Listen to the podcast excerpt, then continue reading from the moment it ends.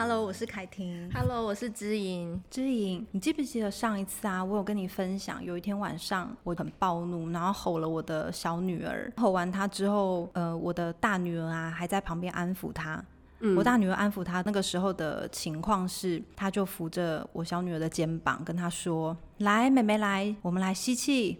吐气，吸气，吐气。”他真的这样说哎、欸，你记得我跟你讲这件事吗？我觉得很像在童话里面，或者是那种美好的故事的分享。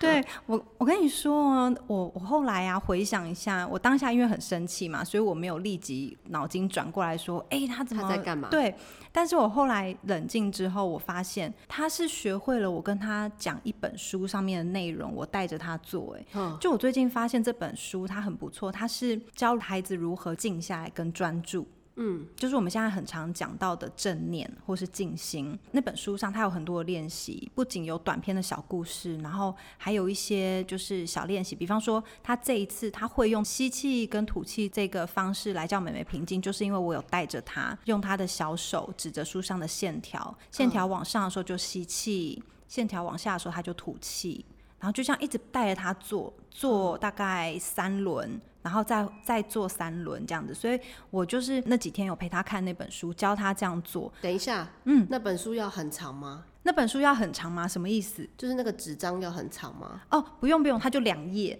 两页就好了，你就它它它很它很好玩，它就是只是可能比方说三个波浪那种感觉，哦，然后来来回回，对对，来来回回，你可以做来回。想说要很长，像贪食蛇那样子，没有没有没有。然后它呢，这两页它是教孩子怎么就是吸气跟吐气嘛，那我就带着孩子做，然后下一页它就有一面的空白，一大页空白，然后他就告诉你说，你可以来画画看你的呼吸，你今天呢生气的时候呼吸是怎么样的？平静的时候呼吸是怎么样？紧张的时候呼吸是怎么样？嗯，我就带着我的孩子这样玩。他很喜欢呢、欸，然后重点是他有应用在他的生活，我觉得很神奇。对啊，我们会跟孩子读绘本嘛，可是有些绘本可能孩子没办法真正的去理解他的绘本的精髓在哪边，嗯、但我们就可以透过这种小练习，然后带着他把这个正念还有专注带到他的生活里面，应用他直接在应用哎、欸。嗯，而且这个很重要是他也在调节他自己的情绪哎、欸。嗯。像我发现呐、啊，就是呃，我的孩子他其实他上学期就有这个困扰，他会因为那个班上同学讲话很大声，他会觉得在指责他，然后他觉得他心情都很不好，嗯、所以他那时候回来都会跟我抱怨。后来呢，上学期这件事情已经落幕了，因为那个时候老师啊，还有我啊，就是会旁敲侧击嘛，去观察一下，嗯、然后了解说，原来这个孩子他其实不是有恶意的，他只是可能习惯就是对他的习惯的讲话风格就是这样子，所以后来我女儿。跟他就是有慢慢好转，然后又变成好朋友这样子。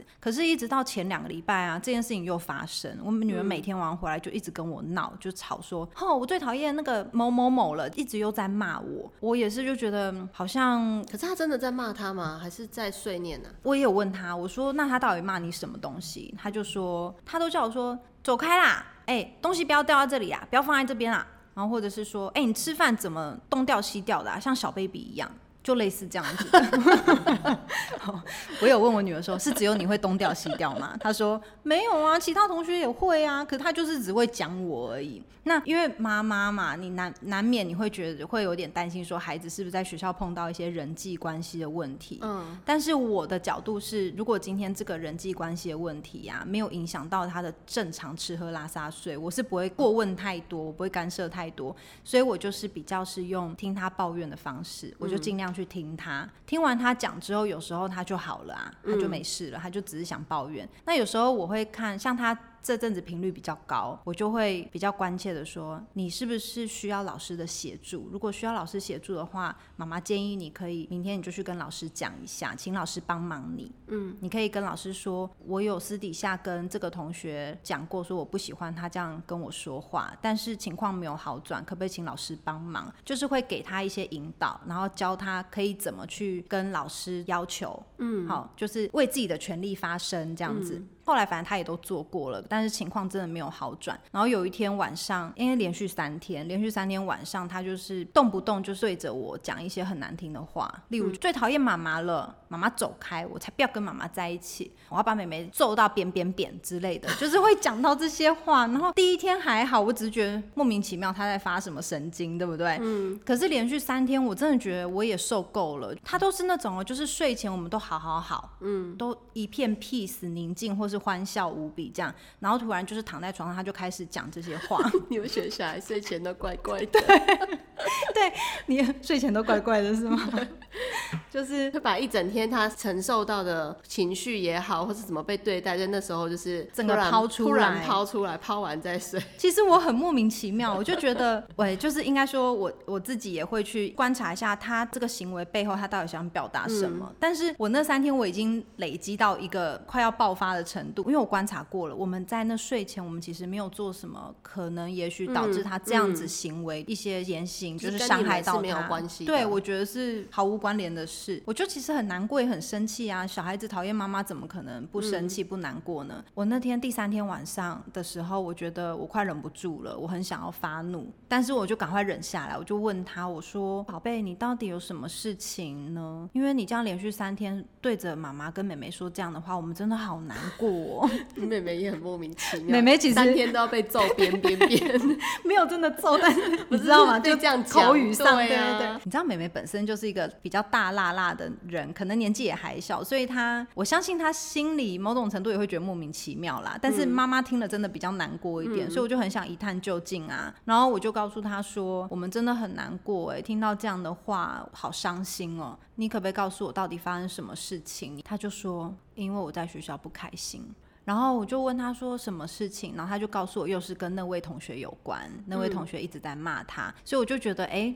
好像的确是应该请老师帮忙协助一下了，已经有点影响到他睡前的情绪了嘛。后来呢，隔天他有回来告诉我说，老师有叫他们过去说说话、聊聊天，然后了解的原因是，哦，原来那个同学会一直持续对我女儿就是讲比较不好听的话，是因为我女儿觉得他讲话口气很凶嘛。所以我女儿就再去跟她的好朋友说，嗯，我觉得我都被某某某骂，嗯、然后呢，那个一直骂她的那个某某某同学呢，就会觉得我女儿在讲她的坏话。所以呢，又在对着我女儿，口气很不好，这样子就是一个循环嘛。嗯，那后来我了解到这个，我也是就跟我女儿说，不然我们就是做一个实验。嗯，我们不要再在那个同学的背后讲他骂你，而是你就是尽量去发现这个同学他有没有什么好处，是你觉得蛮欣赏的，或者是哎、欸、他今天帮了什么人，对，可能帮忙做了什么事情，或是他在班上哎、欸、今天非常听老师的话，这也算一个优点。嗯，我就这样引导他，因为我看得出这个事情。脉络是这样嘛？可是小孩可能没有发现，嗯、所以我就只能就是引导他说：“那我们就少一点抱怨，观察人家的好，看看会不会他也抱怨，看看他会不会也不会再骂你了。嗯”我只是想说做个实验。他本来是非常不愿意，但是他隔天回来就告诉我说，他今天有发现那个同学的两件优点，然后那天同学也没有在骂他耶。那我觉得，奇妙，对，我觉得很神奇。嗯、我本来没有预期说可能那么快就见效，但是我觉得可能是孩子。他可能也真心相信我跟他的建议，所以他愿意去尝试。嗯、然后再来，人的磁场是非常的神奇跟奇妙的嘛。嗯，其实如果说今天呢，你可能不在我身边，但我对着我先生说你的坏话，你虽然没有听到，嗯、但是那个能量莫名其妙就会跑到你那里。对对对对，你就会觉得 哎、欸，我跟凯婷怪怪的。哦，藏不住的，冥冥之中那个能量是循环的，嗯、所以我就想把这个观念也跟我孩子就是让他做一个。实验练习。对，虽然说我不可能跟孩子讲那么深，什么能量啊什么的，但是我就想说让他试试看，然后也借由这样子让他比较能去知道说，比方说我看到一件事情我看得很不顺眼，我要怎么从这件事情去找到比较正向的一些面向、嗯、一些角度，然后来调试自己的心情。后来呢，孩子还是时不时有时候会抱怨一下同学的事情，但就没有之前那么那么频繁了啦。然后我觉得老师在学校也做得还不错了。后来老师也有跟我通过电话，老师。他在班上全部学生面前，他们有教孩子说：我们如果今天呢、啊、碰到有人对我说不好听的话，我可以怎么做回应呢？例如说，有人如果说：哎、欸，你很胖哎，像胖子一样的话，嗯、那你可以怎么回应？例如，我们就可以说：啊，对呀、啊，我就是很爱吃，所以我很胖啊，就是用幽默啊的方式去对去化解，或者是说像呃女儿她被人家说：哎，你吃东西都掉满地耶，好像小婴儿一样。嗯、然后我其实那时候我也有跟我女儿说。不然你也你如果真的很气不过，你可以回他，你说我才不是小婴儿嘞，掉在地上的东西我会捡，小婴儿才不会捡嘞，就是类似让他自己去做，发现自己哎、欸、也有优点的地方，或者是你要如何去回应别人，也是需要有一些智慧。那当然就是我觉得教孩子做这个吸气跟吐气，这个是初步可以达到他就是情绪稍微稳定下来的一个方法。而且我觉得你就已经做一个蛮好的示范，就是当你听到连续三天，嗯，然后女儿都一直讲这些话，你也觉得莫名其妙，家里面没有人这样讲，然后你也是做到吸气吐气，问他宝贝怎么了？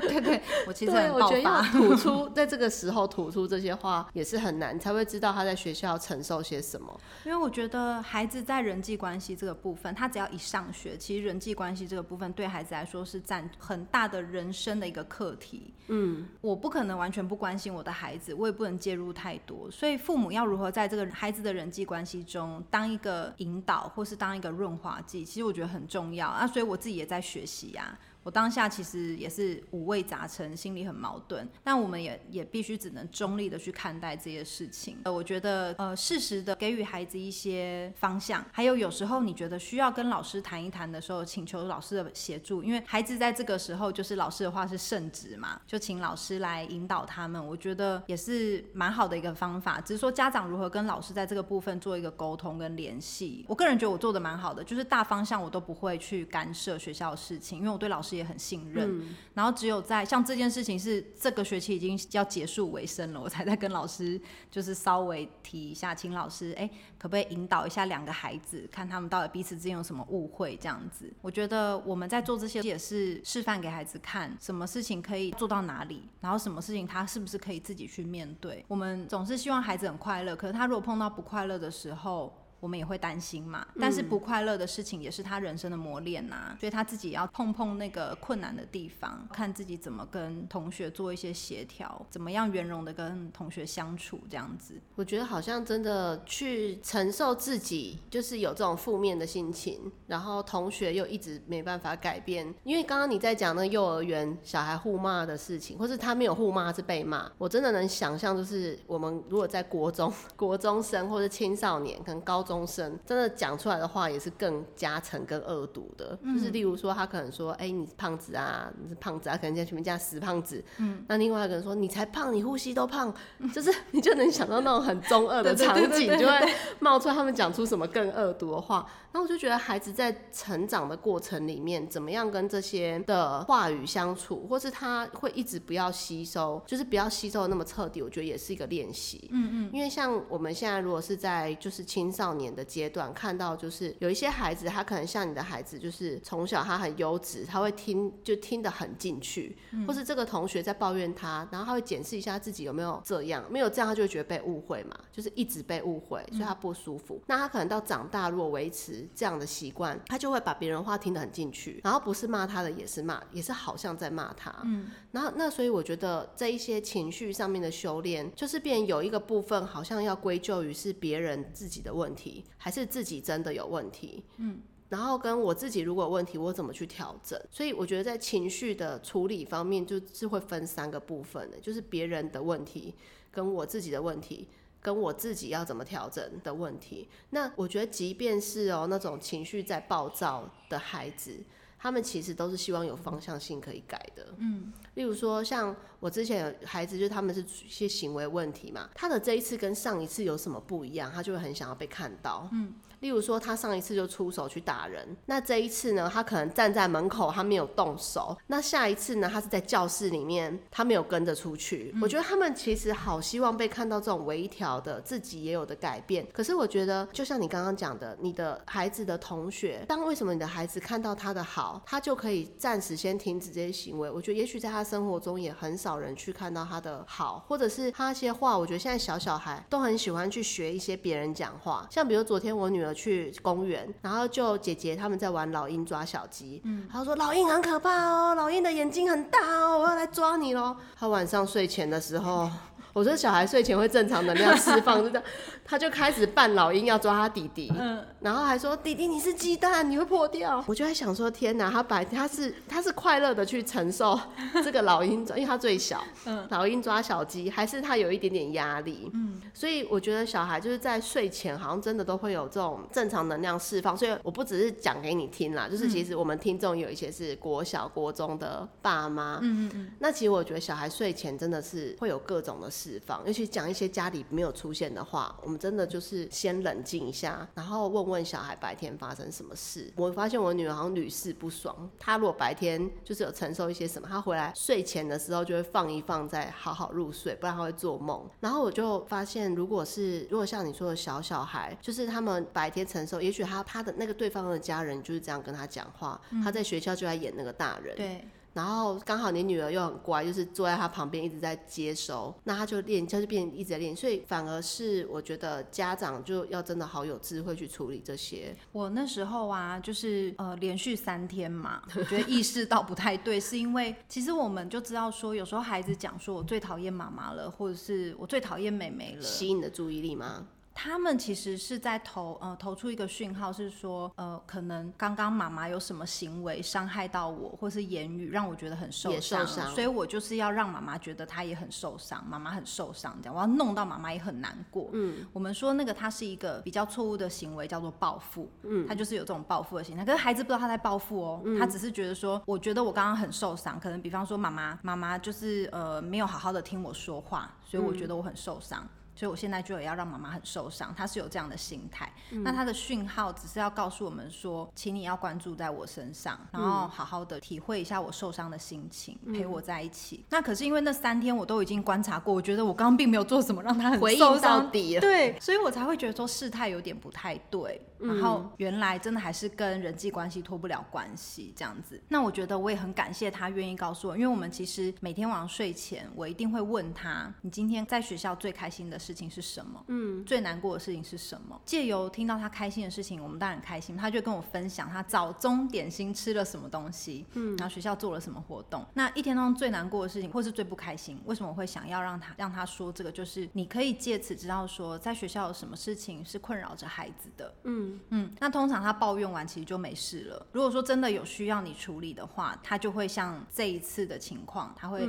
投出求救的讯号，告诉我说我可能真的需要妈妈来帮忙我一下。下下，所以我就会给他一些建议，或者是我会重复跟他确认说，你需不需要我做什么？嗯，小小孩在这个阶段，他们最需要其实就是。有一个可以倾听他的大人。我们其实父母不用做到是完美，但是我们要成为孩子能够最信任的那个大人。嗯，因为他随时随地，他只要有一个很信任的大人，他回家什么事情都会告诉你，然后这也是让他很大的一个安全感。透过这样子，他其实也在练习把他的情绪说出来，即便只是好像在闲聊，没有什么。可是你知道吗？他现在变成说，整天他最期待就是晚上睡前谈心时刻。有时候我们真的有时候弄太晚。嘛，好，我不是一个很完美的妈妈，我没有办法说每天晚上她一定就是按照九点或九点半一定要上床，有时候还是会拖到一点时间。那如果拖到时间的时候，我就会告诉她，今天我们没办法讲那么多话，我可能只能开心或难过，你选一个，或者是说三件事情，你只能选一件事情跟我讲。嗯，那她也会觉得哈，好可惜哟，都不能讲很多，嗯，这样。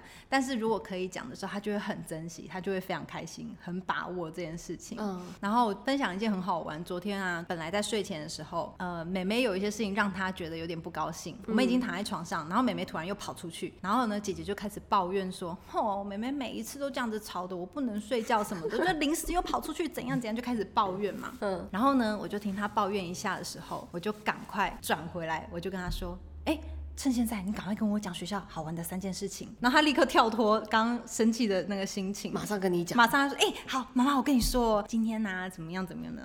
就是好逗哦，就是 对我我那时候其实嗯是转移他的注意力吗？嗯、偶尔转移一下没有关系啊，不要太常转移啦。帮他也帮他也稍微缓和一下，就是切换一下。对，帮他赶快切换一下，因为刚好现在我们两个的特殊时光，嗯、我们赶快来聊一下这些东西，他就很高兴，立刻切换，然后讲完他就很满足的入睡了，真是太美好了，好好想打岔，因为我刚才我们讲讲了二十几分钟，对，好没关系，你还有什么要说的吗？没有，我想到昨天晚上我跟我女儿一个很有趣的互动，嗯，就是。就是那时候弟弟刚好爬出去，嗯，然后他就说弟弟出去，呃，我也要出去。然后那时候我就跟他讲，就是因为他在我们一个房间到另外一个房间的中间，嗯，然后我就说来一口饭还是三口饭，嗯，然后他原本都是自己吃，结果他那时候就说，他那时候说我不要，我不要，不要一口。然后之后突然我给他一口饭还是三口饭，他说三口，然后我说赶快吃，弟弟等下就回来了会吃掉。然后他就莫名其妙吃了三口，因为他原本在想说他弟弟有什么他没有，对，然后又要跟我吵一些他弟弟要做的事情，嗯，那就是他这里突然切换，我就觉得小小孩真的是会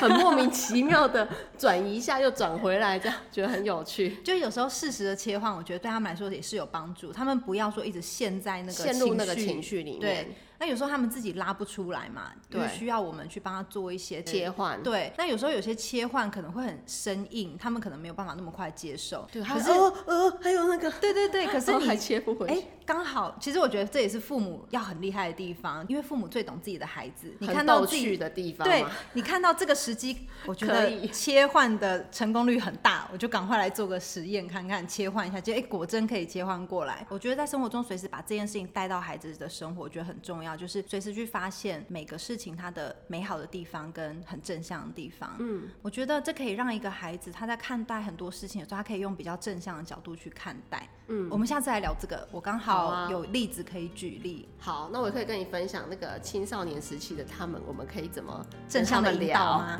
好的，好，我们下次聊。我是凯婷，我是知音，Face 崩溃娃的镇定剂，我们下集见喽。